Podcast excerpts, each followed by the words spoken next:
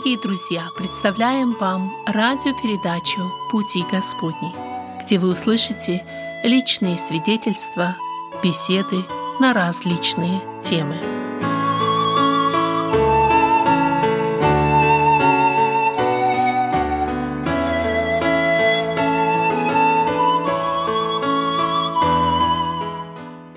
Здравствуйте, дорогие радиослушатели. У микрофона ведущий беседы в студии «Радио на пути» Вадим Гетман. Мы рады, что сегодня вы нашли время и возможность присоединиться к нам.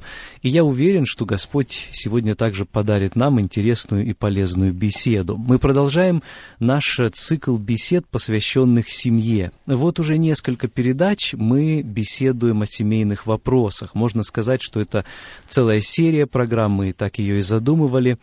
И я надеюсь, что многие из вас находят ответы на собственные вопросы, слушая наши программы. В сегодняшней передаче принимают участие Павел Карлович и Елена Владимировна Седлецкие, которые приехали к нам из России. Добрый день, дорогие друзья. Меня зовут Павел. Я живу в России, в самом сердце, в самом центре этой страны, в Сибири, в городе Омске. И вот мы здесь находимся в гостях мы приехали посетить своих близких, родных, и вот э, такая возможность предоставилась, чтобы немножечко рассказать, немножечко поделиться, и, может быть, что-то для вас интересное назвать, рассказать о том, чем мы занимаемся и кто мы такие.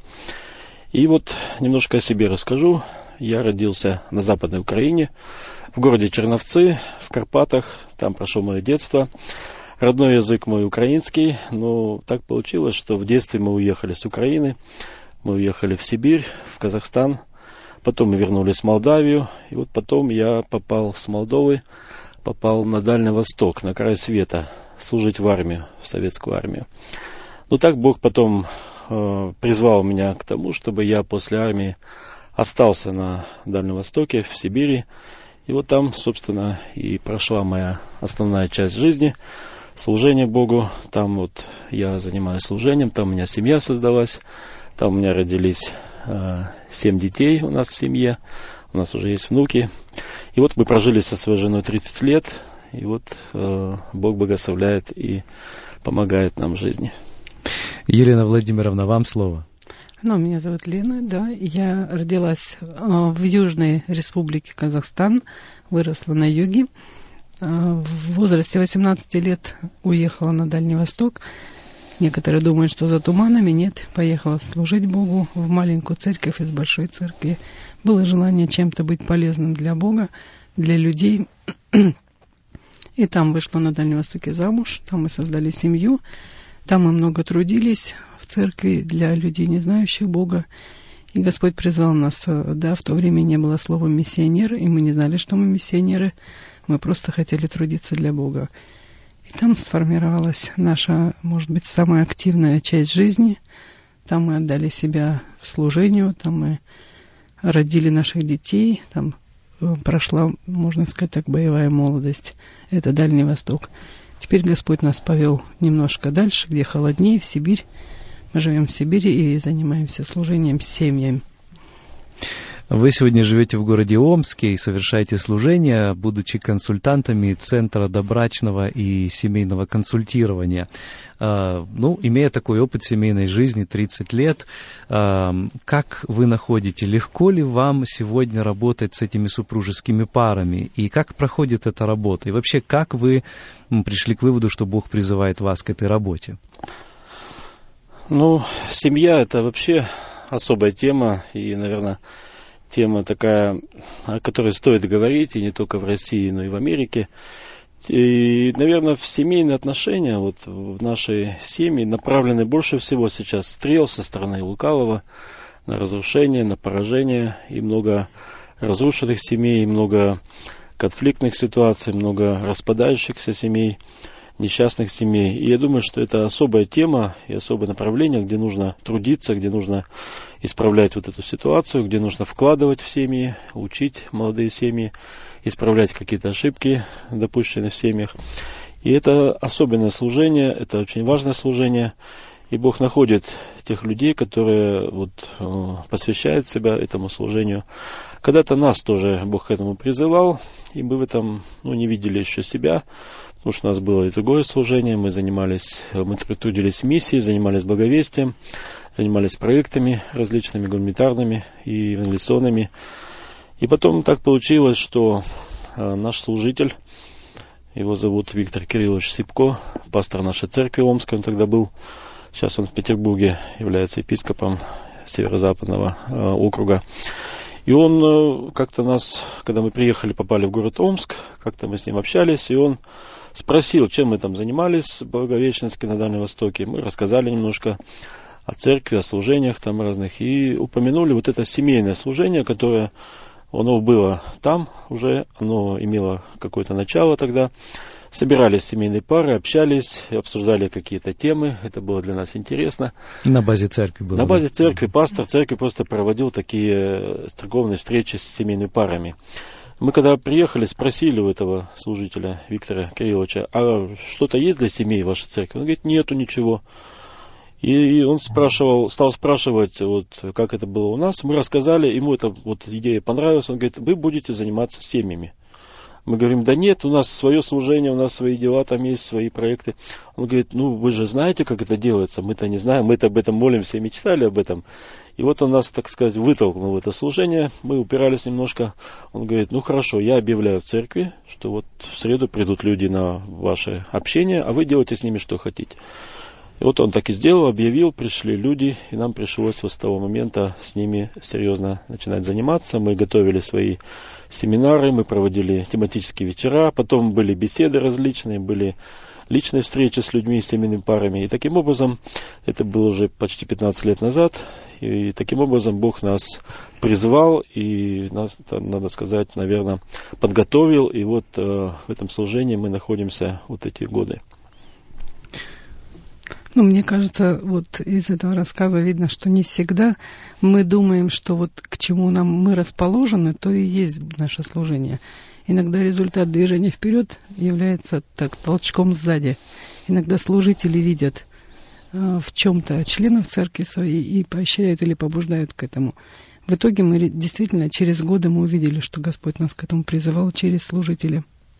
И вы э, до сих пор видите нужду в этом, в расширении этого служения, в том, чтобы в других церквах также проводились подобные беседы, да? да? Ну, мы увидели, во-первых, себя в этом служении, что оно стало для нас главным, оно стало для нас приоритетным. И мы в этом стали себя посвящать и готовить, и развиваться. И мы видим, что ну, один человек, даже одна пара много не сделает. Нужно, чтобы это было движение, что надо, чтобы это было таким э, ну, зажигающим моментом, чтобы еще многие люди, многие э, служители могли откликнуться и могли пойти и понести это служение. И мы сейчас поняли свою задачу, что э, больше нужно вкладывать и силы, и, и время возможности в то, чтобы подготавливать таких людей, э, заинтересовывать их, готовить их, наставлять их, передавать им опыт, чтобы они могли это служение понести в каждую церковь, в каждую местность, в каждый регион, чтобы везде была эта работа достижения сердец семейных пар, потому что везде есть семьи, везде есть какие-то трудности, какие-то конфликты, везде нужно проводить работу с семьи, семейными парами, везде есть нужда в этом. Вы знаете, я позволю себе задать несколько такой каверзный вопрос. Вам не кажется, что сегодня семейная тема Э, не только в церкви, но и в обществе в целом эм, становится такой заезженной, она более популяризируется, э, нужно заниматься семьями, то есть люди идут к консультантам, к психологам. Неужели церковь имеет что-то особенное предложить? Вот и на основе чего э, она может это сделать, по вашему мнению? Почему в церкви нужны вот эти особые встречи, вот недостаточно работы на уровне самого собрания, проповеди и так далее. Почему нужно что-то еще делать? Ну, во-первых, у нас у христиан есть, э, наверное, преимущество такое, что у нас есть Библия как инструмент, как источник вот этих не только божественной мудрости, но и принципов библейских, для того, чтобы наши отношения, наши семьи были в порядке. Поэтому церковь, которая учит своих прихожан, учит семьи этим принципам, церковь, которая вкладывает в семьи, Э, результатом является благословение, результатом является не только крепкие семьи, но и крепкая церковь. Церковь должна учить семейным вопросам, церковь должна готовить людей к браку, церковь должна вот, иметь какие-то общения, встречи, семинары для семейных пар. Я думаю, что там где-то работа проводится, там есть и результат, там есть и плоды, есть благословение. Я думаю, что церковь – это то место, где единственное, наверное, место на земле, где ты можешь узнать истину о семье. Почему? Потому что создатель семьи – это Бог. Он законодатель, и только его правила будут залогом счастливой семейной жизни. Ну, а волю Божию где мы можем узнать? Это, наверное, только в церкви. Через Писание, через Библию. Поэтому очень важно идти в церковь, чтобы узнавать как правильно строить отношения. Библия – это инструкция для наших отношений. И там залог счастья. Если мы не знаем инструкцию, то наверняка мы наделаем какие-то ошибки. Да, и вправду это очень важное преимущество. И сегодня мы хотим осветить хотя бы один аспект того, что Библия говорит о том, как строить семейные взаимоотношения. Наша тема, которую мы Эм, взяли для сегодняшней передачи, это конфликты, конфликты в семьях. Давайте вот и перейдем как раз к этой теме. Вообще, что такое конфликт и откуда они берутся, откуда они возникают? Ну, иногда приходится слушать такое выражение, такое слово, что у нас не бывает конфликта, у нас все хорошо, все замечательно. И когда я слышу такую фразу, когда говорят, что у нас в семье нет конфликтов, ну, либо это люди не совсем честно так говорят, а, либо они все-таки не понимают, что такое конфликт, или что вкладывает в это понятие конфликт. И для кого-то конфликт это может быть э, э, битая посуда, какие-то физические там рукоприкладства или вызов полиции э, домой. А в другом случае конфликт бывает и молчаливым, конфликт бывает вроде и безобидным, и таким не, ну, не ярким, что ли. Бывает, наверное, везде конфликт, э, где есть люди, где есть два человека, где есть жизнь, там, где есть разные мнения, где существуют взаимоотношения между людьми. И все мы люди разные. Бог сотворил нас с разными характерами, с разными мнениями, с разным темпераментом, с разными привычками и вкусами. И когда живут два человека рядом, когда мы находимся в семье, когда мы сталкиваемся друг с другом, неизбежно происходят какие-то столкновения, какие-то противоречия, какие-то несогласия. Поэтому конфликты есть везде, где сходятся два человека. И они означают то, что между нами есть отношения, мы не чужие друг для друга. Наверное, есть одно место на Земле, где нет конфликтов, это кладбище. Там mm. живут, вернее, лежат рядом два совершенно ну, таких э, враждующих всегда человека, ну, допустим, муж и жена, там, или теща и зять, но там нет конфликта, там все тихо и мирно, но там нет жизни. Поэтому, где есть жизнь, там бывают столкновения, там бывают вот эти конфликты. Но проблема не в том, что они есть, а проблема в том, что не умеем их решать, мы не умеем с них выходить, мы не знаем, что нам делать, как вести себя в этой ситуации. Поэтому мы сегодня немножечко расскажем о том, все-таки, какие есть шаги конкретные, да, что вот делать нужно, когда возникает конфликт, и как можно их разрешить с точки зрения источника мудрости, с точки зрения э, библейской вот это, э, принципов, которые основаны или оставлены нам в Священном Писании. Об этом будем сегодня говорить. Э, вы сказали, что э, конфликты возникают у всех, и любой живой человек с другим живым человеком обязательно чем-то разнятся. Ну, а более конкретно, есть ли э, какие-то причины, почему они возникают? Вот ну, причин на самом деле, наверное, очень большое множество, и, наверное, в каждой семье они какие-то свои особенные, у каждого, как говорится, свои трудности, свои проблемы. Но есть какие-то, в общем-то, общие такие причины для того, когда возникают конфликты. Они часто возникают на почве того, что люди не знают или не понимают свою роль в браке. Если женщина не знает своей роли, что она помощницей должна стать, но она пытается стать главой, или занять эту роль, однозначно возникнет конфликт. Ну, если возле нее нормальный мужчина, настоящий, который хочет быть главой, то, естественно, эти два мнения столкнутся. Они будут претендовать на одно и то же место. Да, да, да они будут занимать место под солнцем, так сказать. Иногда люди, когда поженятся, они начинают как бы устанавливать свои границы вот этого владения, да, как на шахматной доске люди играют в шахматы и завоевывают поле, пространство. Вот так и в жизни, когда люди поженятся, они начинают устанавливать свои правила, кто будет у руля. И когда это происходит, естественно, неизбежны конфликты. Я да? здесь главный, нет я. Да, да, да, да. Здесь я буду отвечать, а за это может быть ты.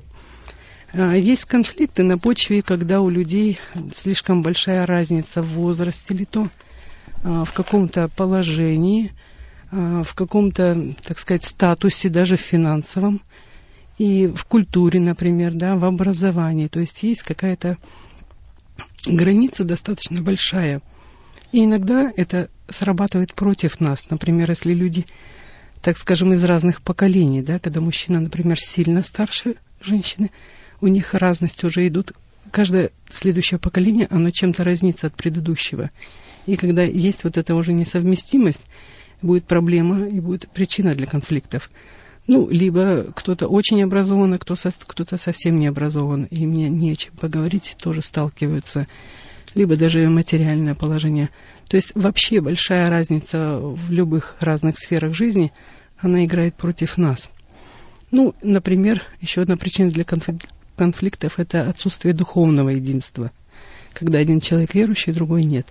Естественно, мы будем очень разными, мы будем сталкиваться своими мнениями, взглядами на жизнь, желаниями своими – есть еще одна большая причина для конфликтов. Это наша разность между мужчиной и женщиной. Чисто физиологическая и эмоциональная. Мы слишком разные.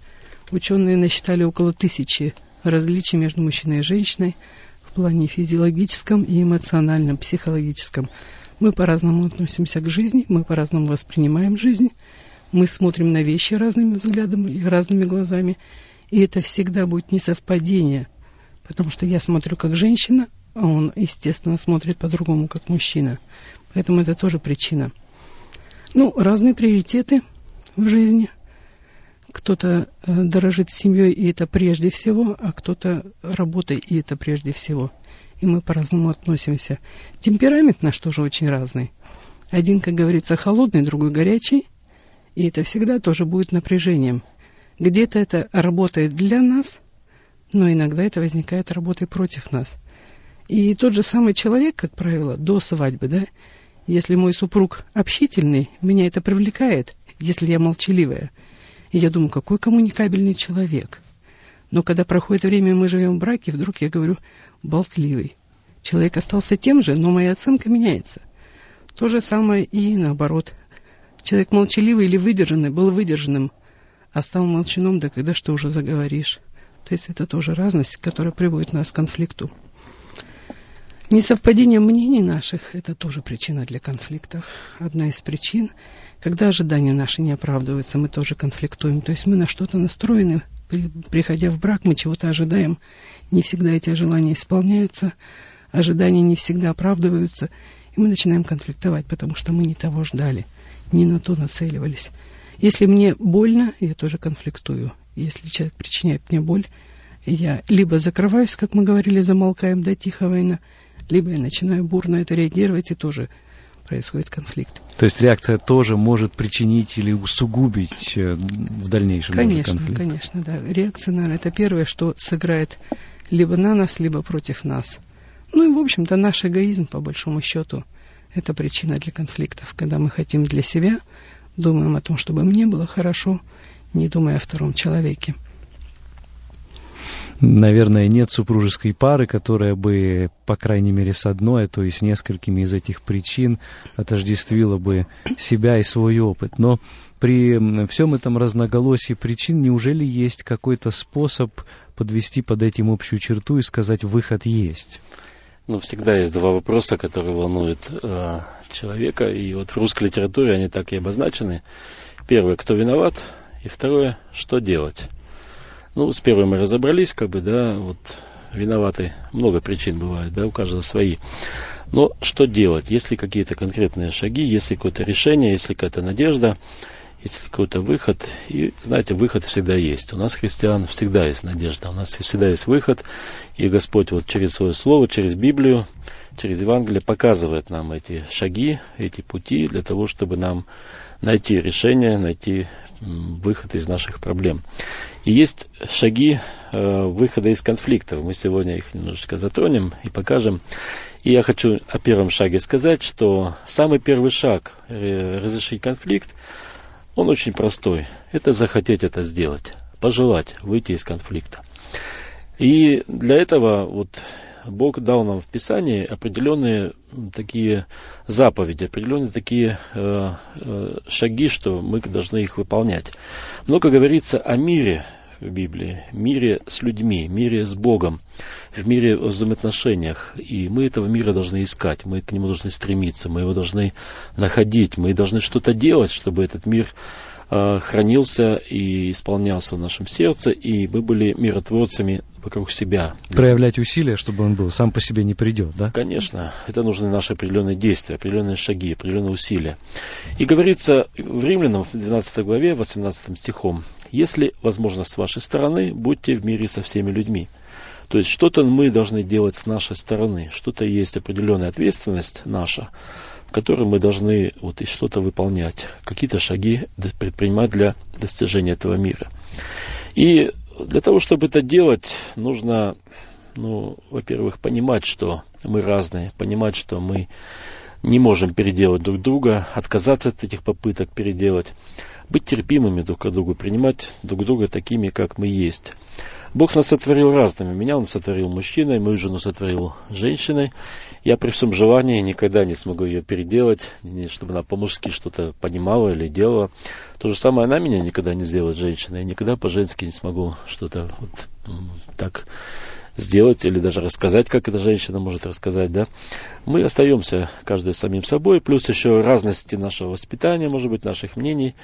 Но эти различия не должны являться причиной, они должны нам служить на пользу, они должны нам э, помогать, чтобы мы могли э, дополнять друг друга, чтобы мы могли учиться друг у друга, чтобы мы могли э, находить друг в друге то, чего не достает во мне, и, наверное, как-то подтягиваться друг к другу, да, чтобы вот эти сильные стороны развивать свои. То есть, если правильно я вас понимаю, вы говорите, что эти различия, они присутствуют, от них никуда не денешься, но часто люди видят в них препятствия для mm-hmm. развития своих взаимоотношений.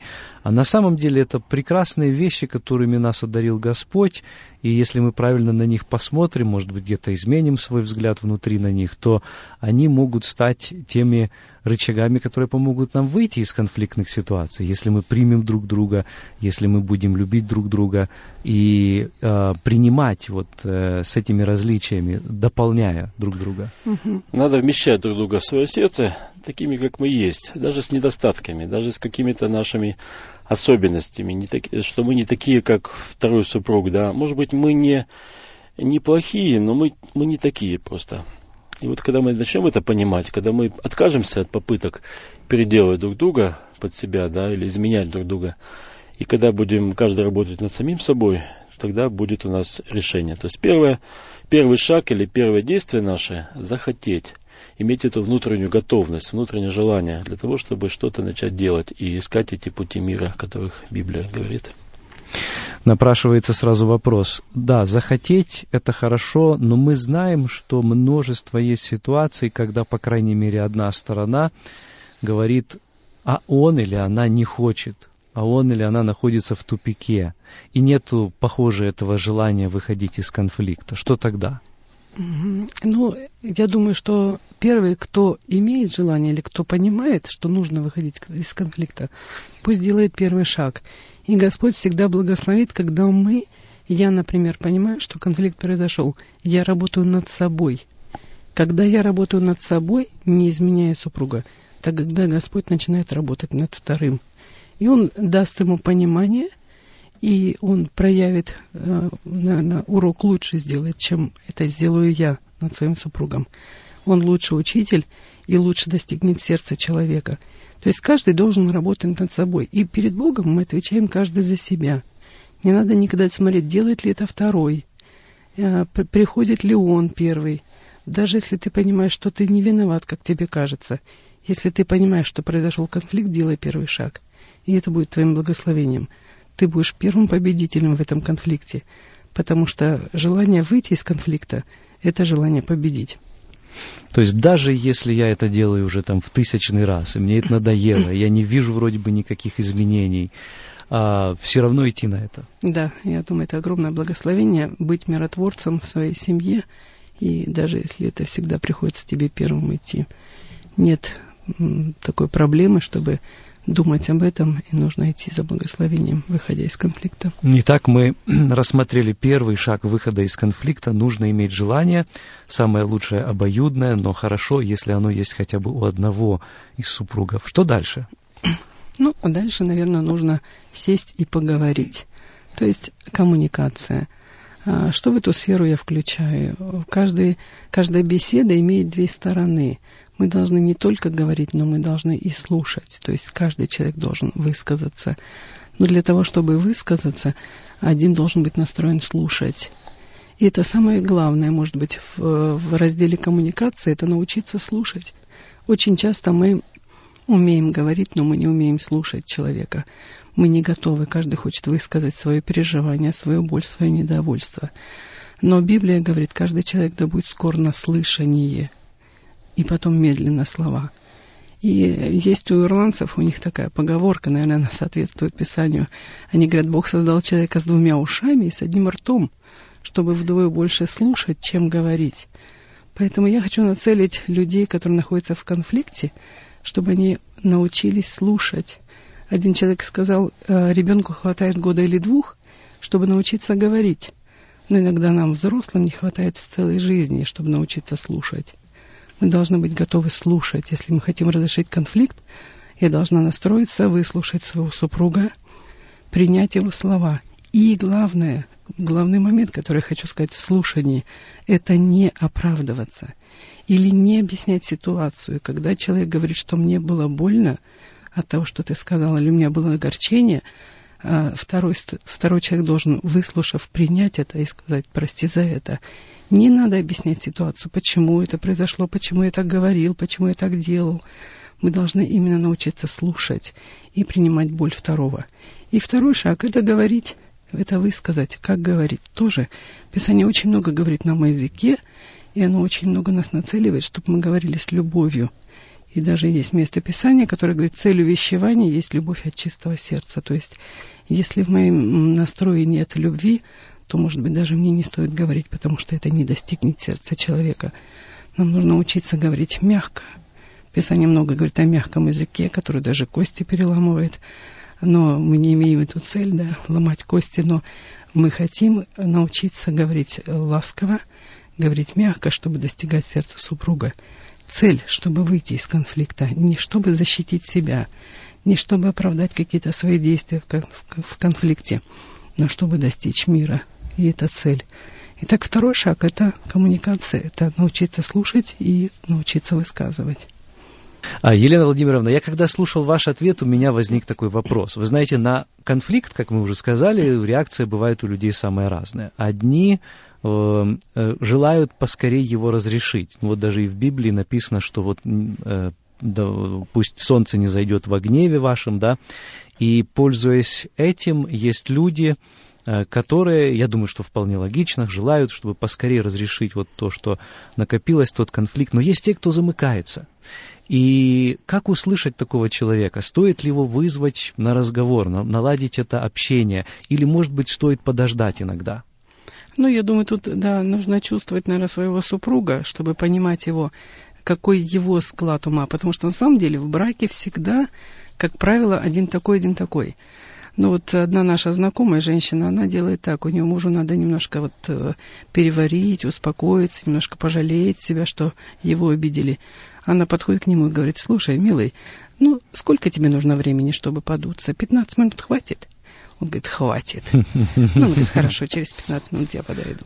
То есть надо, надо понимать, что иногда действительно человеку нужно просто успокоиться, чтобы поговорить. И нужно дать ему это время. Но всегда, я думаю, что не стоит затягивать как Писание говорит, в течение сегодняшнего дня разрешайте ваши конфликты, потому что если мы этого не делаем, завтра прибавится завтрашнее, и начнется построение стены, стены отчуждения, стены раздора, поэтому не стоит оставлять конфликты, нужно решать их как можно быстрее. Но ведь бывают такие ситуации, когда вот э, что-то возникло, и сегодня это кажется большим, таким важным, э, нужно срочно это решать, а завтра на это смотришь и думаешь, какой пустяк. Может, иногда лучше подождать? Ну, я думаю, если сегодня мы не, не разрешим, завтра конфликт э, снова возобновится с того места, откуда, где он был он э, прекращен. То есть фактически он возобновит э, свой этот вот э, апогей, да, или свою остроту, потому что он не был разрешен и он не был потушен. И поэтому э, завтра будут свои проблемы, завтра будут свои, возможно, какие-то конфликтные ситуации. Но если мы будем это накапливать, если мы будем это оставлять неразрешенным, то мы эти проблемы наши позволим превратиться в целую гору, в целую там огромную такую глыбу, которую мы сможем не справиться. Поэтому лучше это сделать вовремя, лучше не накапливать, лучше не, не оставлять на завтра то, что можно разрешить сегодня. И делать это в течение одного светового дня, как об этом написано в Библии. Когда мы поженились, нам одна женщина сделала пожелание на свадьбе. Не ложитесь спать, пока вы не помиритесь. На протяжении 30 лет мы соблюдаем это правило, и это огромное благословение, которое мы пережили в своей жизни. Даже если мы иногда сидели допоздна, но мы разговаривали, мы выясняли, разрешали, и всегда примиренные ложились спать. И я вижу в этом огромное благословение. Это было мудрость этой женщины.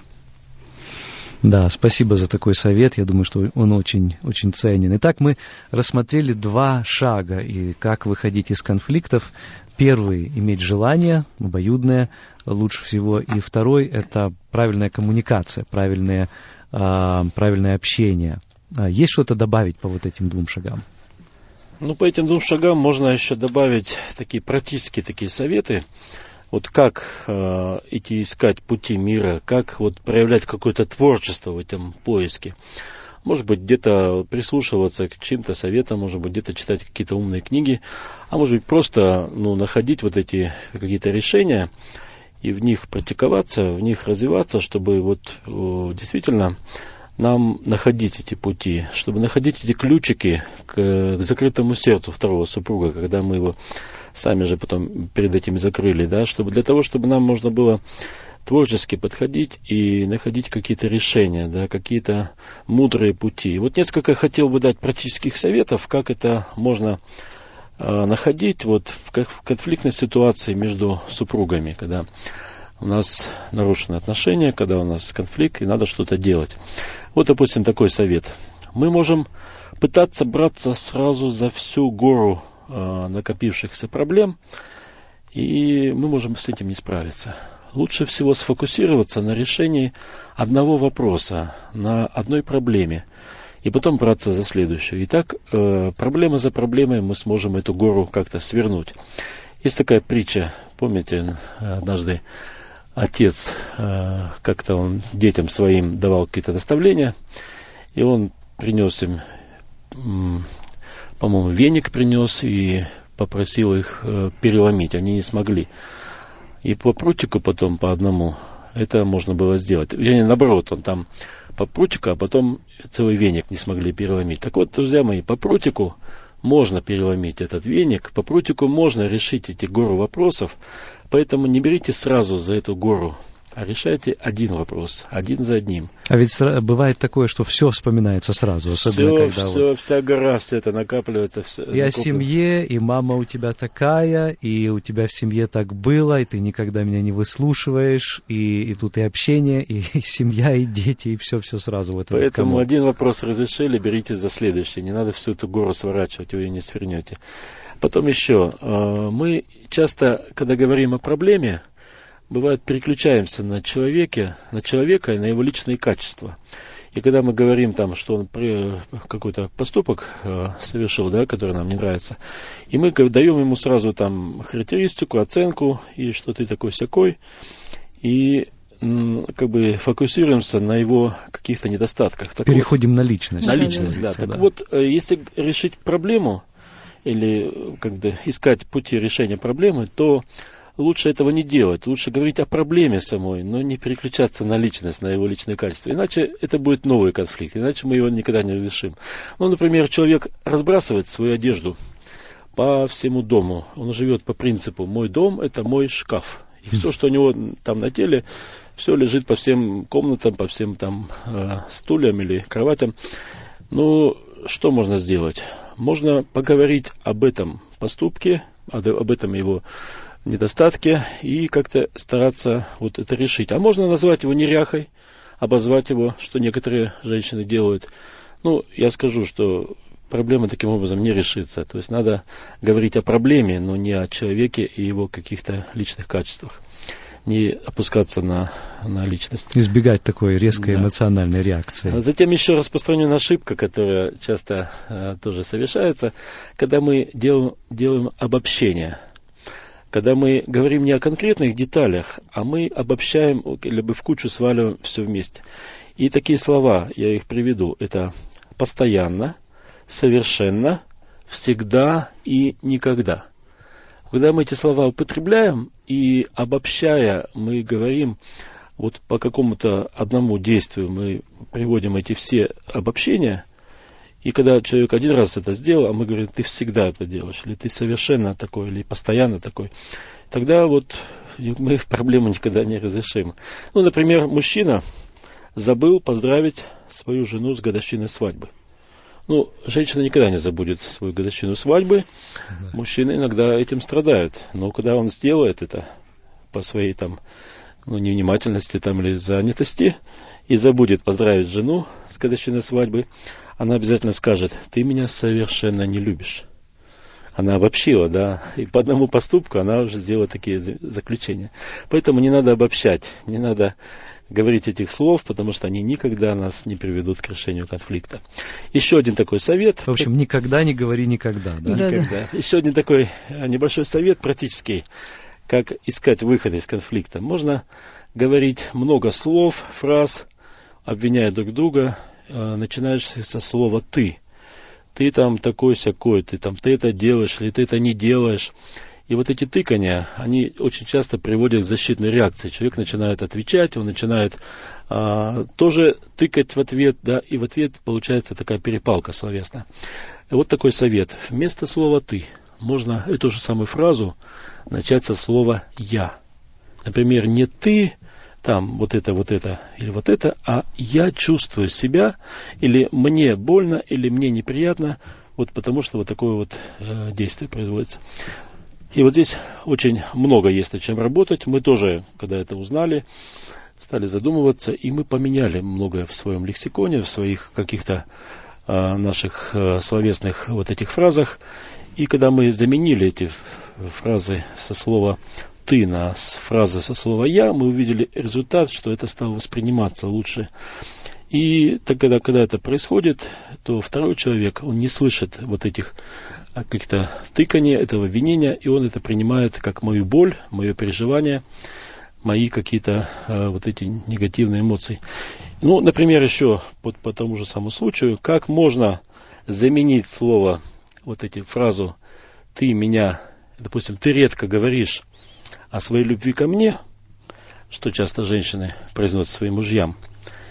И вот если подумать немножко и вот в соответствии с этим советом попробовать что-то поменять, то эта фраза будет звучать так.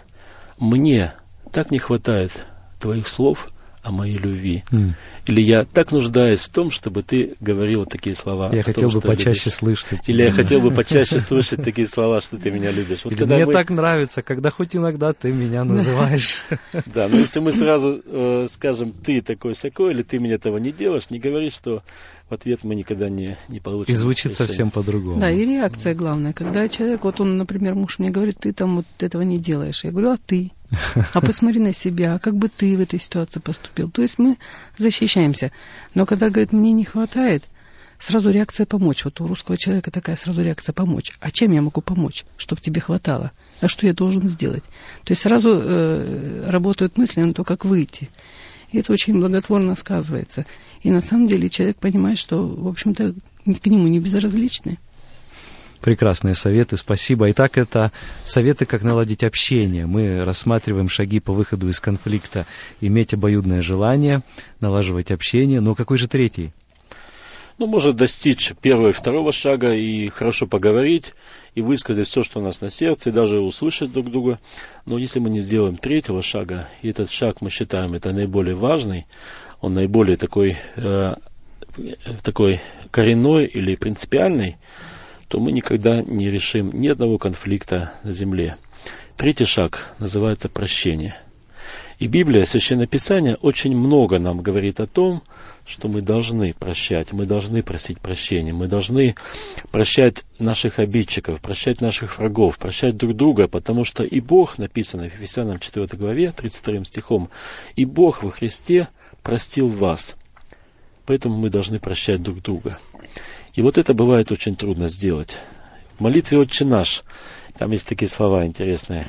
И прости нам долги наши, как и мы прощаем должникам нашим. Я такую историю однажды читал. Один человек молился этой молитвой «Отче наш», он дошел до этого места, остановился и говорит, дальше не могу молиться. Почему? Потому что я не простил своего должника. Он не мог этих слов сказать впустую, потому что у него была вот эта обида на своего должника. И вот, друзья мои, для того, чтобы нам а, сделать этот третий шаг, нужно исполнить а, библейский принцип, нужно Э, исполнить этот, э, эту заповедь и простить нашего обидчика. Это бывает сделать очень трудно. Бывает трудно и попросить прощения, бывает трудно и простить. Но без этого шага мы никогда не сможем выйти ни из одного конфликта. Это не, это не поражение, это не проигрыш. Попросить прощения – это победа, это сила, это, это значит найти выход, это найти путь к миру – это значит восстановить отношения, восстановить доверие и победить. Если мы не попросили прощения, мы проиграли. Если мы попросили прощения и простили, мы победили. Конфликт не исчезнет до тех пор, пока мы не простим. Конфликт не исчезнет, пока мы не... Этот самый важный, самый главный шаг, мы не исполним это прощение. Без этого конфликт будет расти, без этого конфликт будет накапливаться. В конце концов, это приведет к разрыву наших отношений. И несколько слов хочу сказать еще о прощении, что это не выдвижение каких-то условий. Не нужно считать, сколько раз нас обидели, не нужно ставить какие-то условия. Если я прощаю – своему обидчику, то я не вправе рассчитывать, что он больше никогда не повторит этого поступка. Я не, не вправе считать, сколько раз он это сделал. Однажды ученики пришли к Иисусу Христу с таким вопросом, до, до скольки раз нужно прощать человека, который нас обидел? Не до семи ли раз? Иисус отвечает, не до семи, а до семи же до семидесяти. Посчитать нетрудно, 490 раз. Я не знаю, в течение всей жизни или в течение одного дня – ну, и то это достаточно много, нереально много. Но не нужно считать, не нужно какие-то условия выдвигать. Нужно простить один раз и навсегда, и больше к этому не возвращаться. Но прощение – это не только э, наши слова, но это и наши действия. Простить – это не только значит сказать три слова «я тебя прощаю», это значит больше не возвращаться.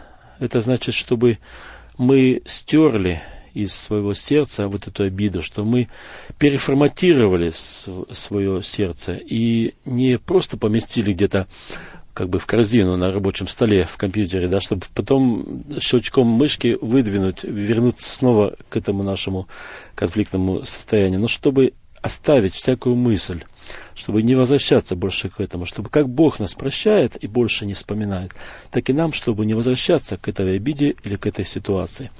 Да, будут новые ситуации, но если мы будем еще вспоминать старые, мы никогда не выйдем из конфликта, мы всегда будем в этом пребывать, в этом состоянии войны.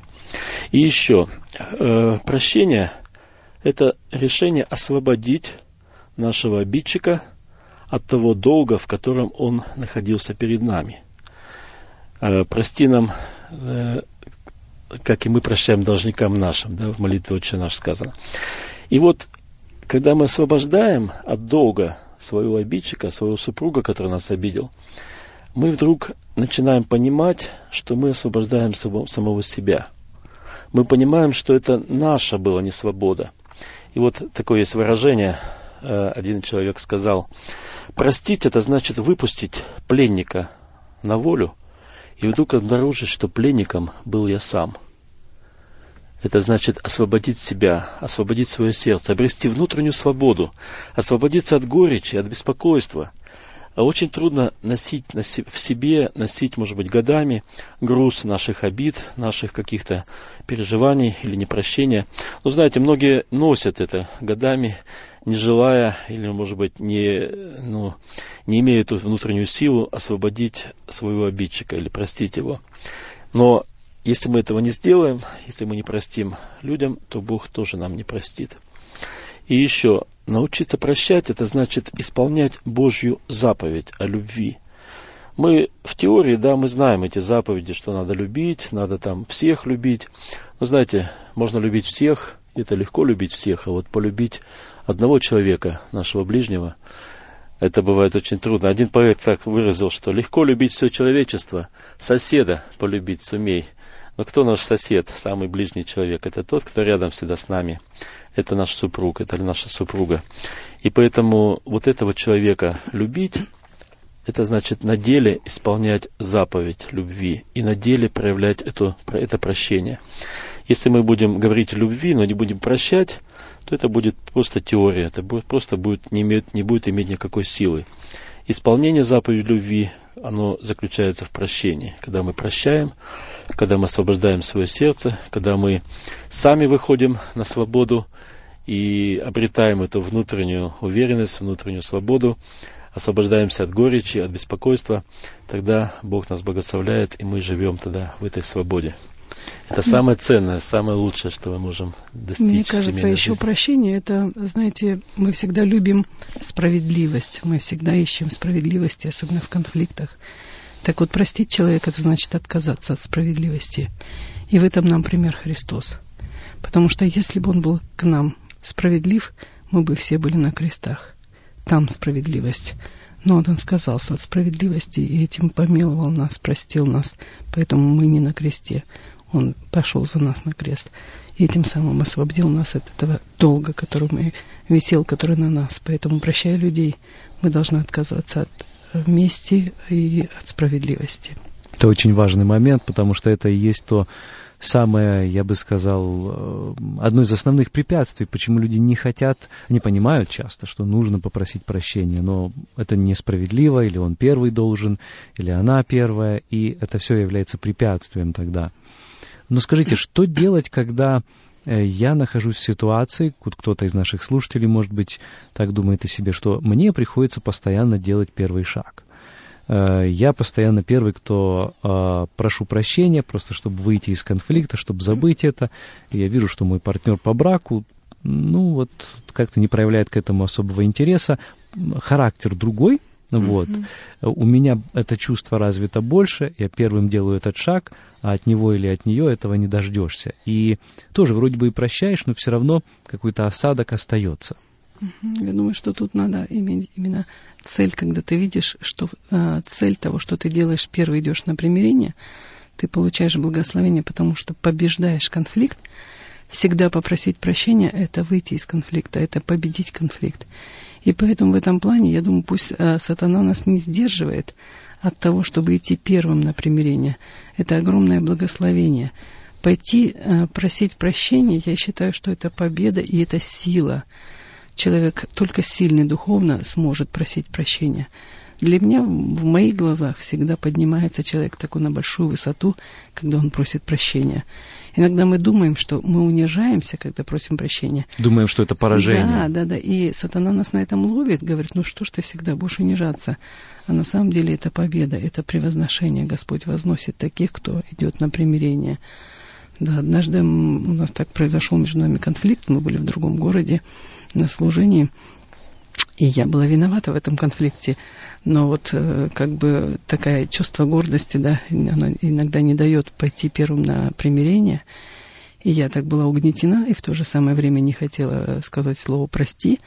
И мы на, какое, на короткое время расстались. Я зашла в фотостудию, мне нужно было отпечатать фотографии. Когда я вышла из фотостудии, была зима, очень морозно, это было в Сибири, и вдруг на пороге я увидела своего мужа, стоящего с огромным-огромным персиком. Это любимый мой фрукт. Я не знаю, где он взял, потому что это была Сибирь, и вокруг не было ни магазинов, ни даже рынка. Где он смог за это время, короткое, пока я распечатала фотографии, его купить, я не знаю. Выяснили потом, где взял. Да, но это была победа. И вот так иногда человек не виноват, и казалось бы даже. И хотя мог бы сказать, ну ты, ты виновата, ты и проси прощения.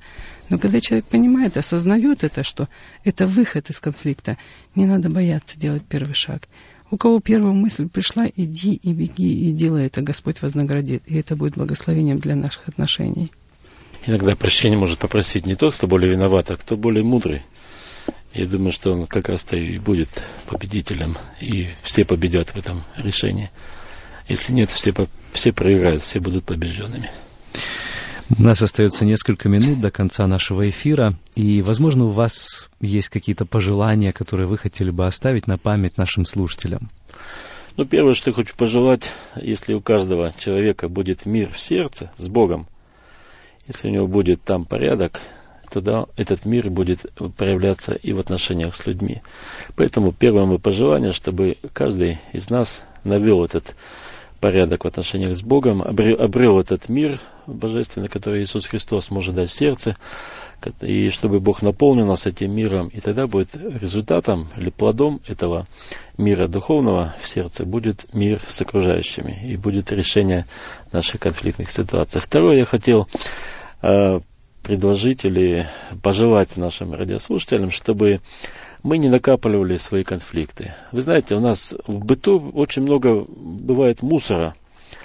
Мы его там складываем в какую-то корзину, потом, может быть, выносим или вывозим куда-то. И вот что делать с этим мусором? Некоторые не вывозят, не выносят этот мусор. Ну что происходит на второй день, на третий, на четвертый, когда его много накапливается? Плохо пахнет. Ну так, мягко скажем, дурно пахнет, да и он отравляет нам жизнь. Но вот что мы, бывает, делаем? Нам не хочется выносить его, мы его куда-то в кладовку э, прячем, там, наваливаем, накапливаем. Потом, когда он оттуда там портит нам воздух и нашу жизнь, мы иногда двери плотно закрываем, а потом скотчем э, проклеиваем этот проем, чтобы оттуда запаха не доходило. А может быть лучше все-таки не накапливать, а может быть лучше все-таки не складывать его эти конфликты не накапливать, а освобождаться, выносить.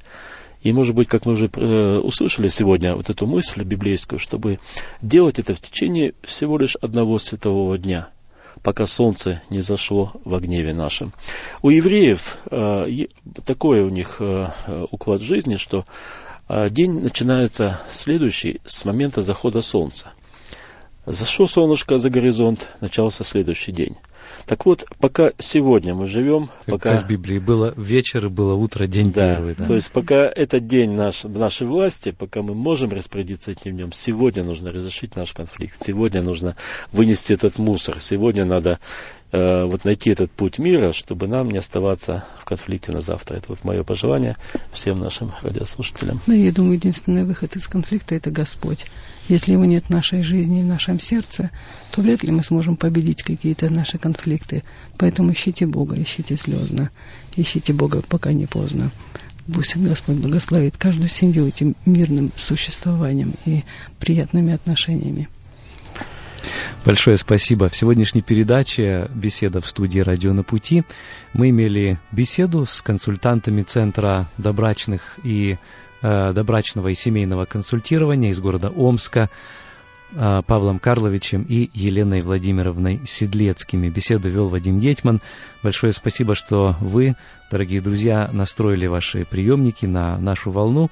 Всего доброго, да благословит вас Господь, чтобы не было у вас конфликтов ни с Ним, ни в ваших семьях. До свидания. До свидания.